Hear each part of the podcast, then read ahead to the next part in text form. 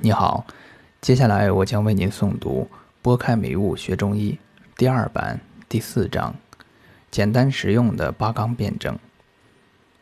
无论是六经辩证还是五脏辩证、八纲辩证，都是一样的。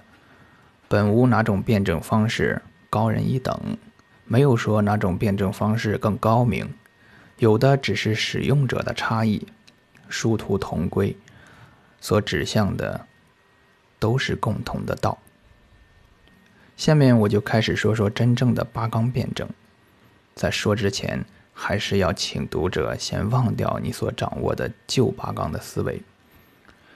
八纲辩证即阴阳、表里、寒热、虚实八纲，其中以阴阳为第一，但是后人理解的八纲成为表、热、实的代名词。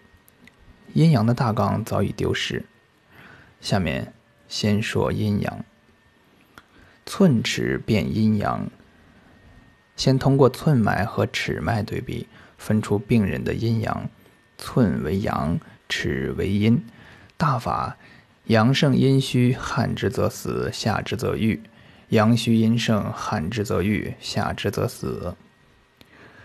阳盛阴虚，就是寸脉实大而尺脉小，不能发汗，需用下法。此时气都溢于表，治疗要使气向下向内走，不能让气向外走。具体选用何种下法，得根据整体脉、寸脉、关脉、尺脉等情况而定。如果尺脉虚，就只能用使气微向下走的方法。如果关尺脉很结实，就需要苦寒直者清下。这种状态，如果用六经辩证，即是阳明或太阴病。阳明病的治疗大法为下法，太阴病的治疗大法为不下而下，两者一致。阳虚阴盛，就是寸脉小而尺脉实大，不能用下法，需用汗法。此时气郁于里，治疗要使气向外走，不能让气向下走。具体选用何种汗法，要根据整体脉、寸脉、关脉、尺脉等情况而定。如果寸脉很沉而关尺脉很结实，就需用心温走串通开；如果尺脉虚，则不能硬通。如果寸脉稍沉，则可慢慢心温通开。治法需依据病人状态而定。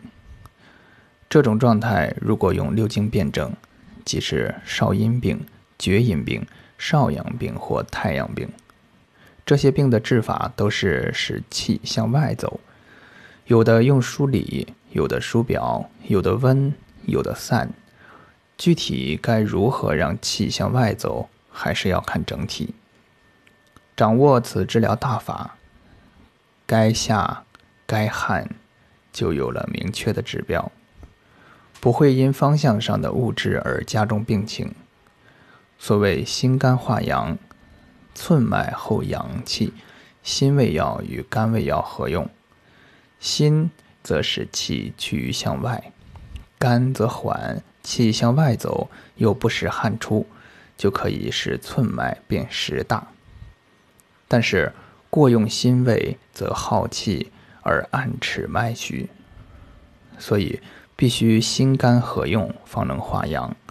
所谓酸甘化阴，苦甘化阴。